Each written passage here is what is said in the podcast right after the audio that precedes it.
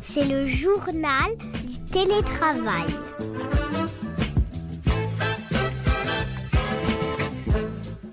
Bonjour, bienvenue dans le podcast Le JT du télétravail. Alors cette fois-ci, c'est un épisode spécial puisqu'il est dédié à ma chronique. Je m'appelle Cécile Dejoux, je suis professeure des universités au CNAM et affiliée à l'ESCP Business School. Je suis aussi directrice d'un observatoire sur les transformations managériales et RH. Il s'appelle le Learning Lab Human Change. Et puis, je suis auteur et conférencière. Je vais vous parler aujourd'hui de l'importance des rôles à deux titres. À la fois parce que c'est important de redéfinir le rôle du manager, mais aussi c'est important de définir le rôle de chacun dans des communautés. En fait, le rôle, c'est un des piliers du modèle d'engagement que j'ai créé, le management par le CARE. Ce modèle s'appelle le modèle des 5 R rôle, routine, respect, reconnaissance et règles.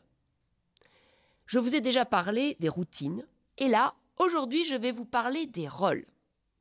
Alors, la première question qui m'intéresse, c'est pourquoi aujourd'hui on assiste à une crise de légitimité du rôle du manager? Pour tout vous dire, quand je rencontre des managers, en fait, j'ai l'impression qu'ils se sentent un peu perdus. En fait, ils se demandent s'ils ont encore le droit de décider. Est-ce qu'ils ont encore le droit de choisir leurs collaborateurs? Est-ce que leurs propositions vont être suivies? En fait, à force de disparaître dans le collectif, on a un peu l'impression qu'ils perdent leur identité, qu'ils perdent leur raison d'être. Reconnaissons-le, à force de promouvoir le collectif, en fait, on est face à une crise de légitimité du manager. On se pose la question, le manager, qu'a-t-il le droit de faire? Alors pourquoi on est arrivé à cette situation? C'est vrai que les managers vivent de plus en plus d'injonctions paradoxales. On leur dit d'un côté, la décision, l'innovation doit venir du collectif. Vous êtes des managers ressources. Vous êtes en mode self-service pour aider les membres de vos équipes à réussir. Et en même temps, on les évalue sur des critères de performance individuels qui peuvent être complètement décorrélés de leur action. On est arrivé à cette situation de crise de légitimité du management, à mon avis, pour quatre raisons. La première raison, c'est que je crois que tout le monde dans sa vie est un peu un manager en puissance, mais tout le monde n'aime pas manager. Or, pour être un bon manager, il faut aimer la relation à l'autre. Il faut être capable d'accepter les remarques. Il faut avoir le courage de dire, le courage de faire des remarques aux autres sans les blesser. Alors mon conseil à tous les managers et RH, quel que soit votre métier, quel que soit votre secteur d'activité, vous serez amené à manager. Alors posez-vous la question, pour vous, compte tenu de votre personnalité, qu'est-ce que vous aimez? Qu'est-ce que vous n'aimez pas quand vous êtes manager? Quel est votre style de management? Qu'est-ce que vous aimez faire? Qu'est-ce que vous n'aimez pas faire? Identifiez vos faiblesses en management et formez-vous. La deuxième raison, à mon avis, de cette crise de légitimité dans les entreprises, c'est qu'on a le titre de manager suite à une progression de carrière, sans nécessairement que ce soit un souhait professionnel. Très souvent, on devient manager parce que c'est bon pour la carrière, c'est bon pour la promotion. Mais manager, c'est un métier. C'est un métier à part entière. On peut être un excellent expert et un piètre manager. C'est pourquoi il faut se préparer à être manager. Alors, mon conseil à tous les managers, à tous les RH, c'est qu'on ne naît pas manager, on devient manager. Il faut se former, en amont d'une expérience managériale, avant même que l'entreprise vous offre la possibilité d'être manager. Il faut se former à des méthodes, la méthode agile, les méthodes d'intelligence collective, la méthode du design thinking, il faut se former à des situations, il faut se former à des scénarios, il faut se former à de la communication non violente, il faut se former à des outils de gestion de crise, à des outils de pilotage, de feedback, de data vis, de care, bref, manager, ben, c'est un métier. Alors la troisième raison de cette crise de légitimité, pour moi, c'est qu'en fait le collectif est plus fort que l'individu, plus fort que le leader, plus fort que le manager. et que celui-ci, ben, en fait, il n'a ni les réponses ni les questions. Et la vérité, à mon avis, c'est d'avoir un équilibre entre les extrêmes, le collectif et le manager. Dans certains cas, c'est vrai, le collectif, il est plus performant. Par exemple, quand on veut innover, quand on veut créer de la créativité, c'est mieux d'être dans des logiques collectives. Mais quand on est face à une crise, face à une décision, ben, c'est le manager qui en porte la responsabilité. Or aujourd'hui, on est dans un diktat du collectif, et je crois qu'on est en déséquilibre.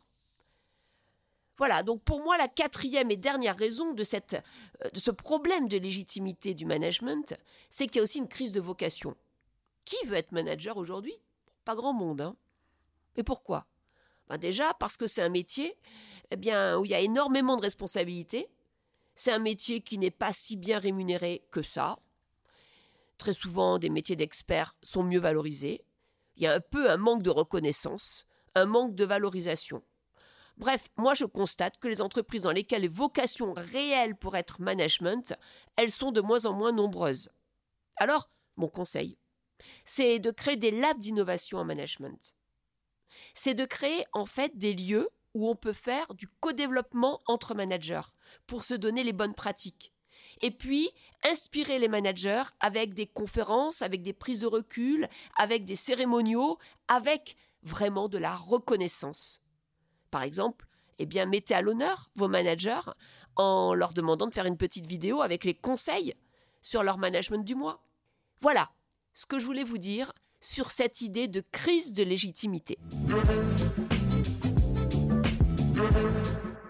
La deuxième idée que j'aimerais partager avec vous, c'est en fait quel est aujourd'hui le rôle du manager dans le nouveau normal. Et pour moi, le manager dans le nouveau normal, c'est un manager responsable. Je pense vraiment qu'il faut redéfinir les rôles du manager et d'abord eh bien élargir le cadre parce que manager c'est poser un cadre le plus large possible aujourd'hui mais un cadre parce que le cadre permet d'avoir une marge de manœuvre.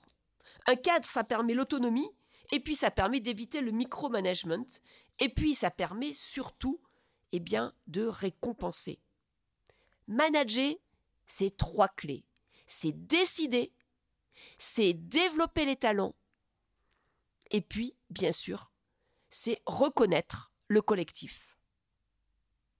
Alors manager, c'est décider. Alors bien sûr, on peut demander au groupe, on peut co-construire, mais au final, c'est quand même le manager qui porte la responsabilité de la décision.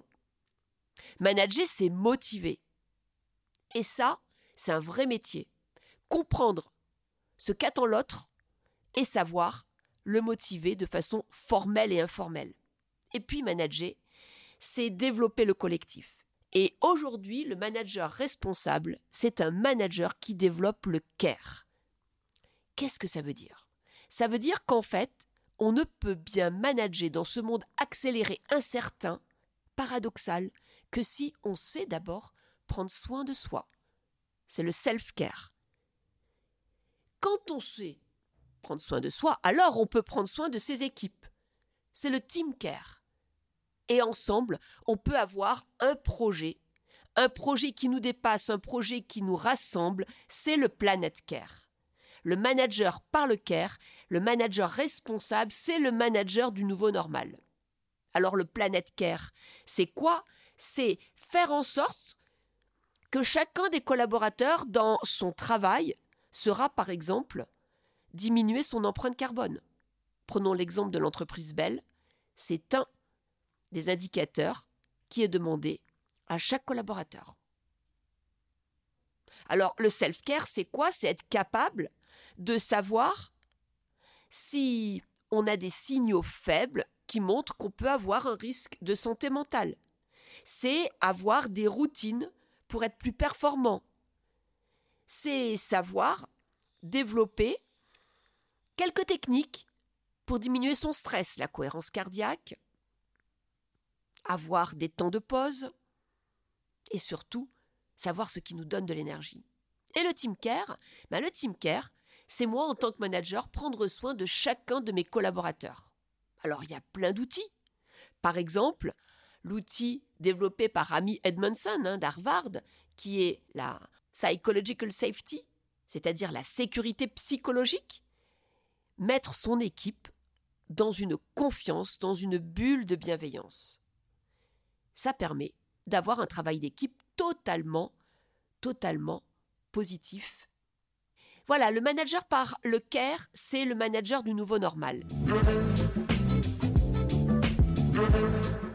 Il y a une troisième idée que j'aimerais développer avec vous. C'est lorsqu'on est manager, on a une responsabilité. C'est que dans son équipe, dans sa communauté, chacun ait un rôle. Et oui, le rôle n'est pas simplement le rôle du manager. Chacun doit avoir un rôle dans une équipe. C'est un rôle contributif, c'est un rôle qui va générer, développer l'initiative. En tout cas, cette notion de rôle est essentielle. Si les rôles des membres de l'équipe ne sont pas clairs, cela va conduire à des conflits d'équipe, nous dit déjà Glenstein, un grand chercheur en 1984. Cela va même créer de la confusion, de la frustration. La clarté des rôles est un facteur important d'augmentation de la performance. Toutes les études montrent que pour être engagé, il est important que les employés puissent avoir des rôles clairement définis et clairement choisis. Par exemple, les recherches de Hassan en 2013 montrent l'importance de la clarification des rôles dans les équipes et les travaux de groupe et montrent en fait que si il n'y a pas cette variable, alors les taux d'absentéisme vont exploser. L'ambiguïté des rôles, par contre, peut être positive dans des contextes de créativité et d'innovation. Donc on le voit, c'est important de clarifier des rôles pour maintenir une santé mentale, une clarification des objectifs, mais que si nous n'avons pas de clarification de rôle, cela peut être positif sur d'autres critères. J'aimerais vous parler des sept rôles informels définis en 2020 par Ganser, Gage et Rouch. Alors c'est intéressant parce qu'en fait ils ont fait une très grande étude et dans cette étude ils ont créé une typologie, une cartographie des rôles informels.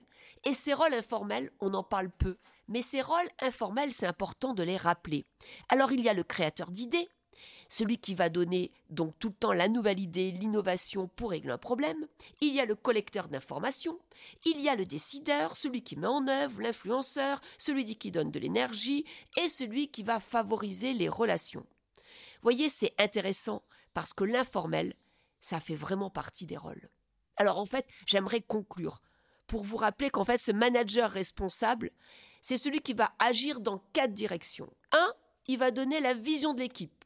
Deux, il va définir un cadre, le cadre du collectif avec les projets, les règles, et le cadre du leadership avec, bien sûr, les règles de routine, le respect et les rôles.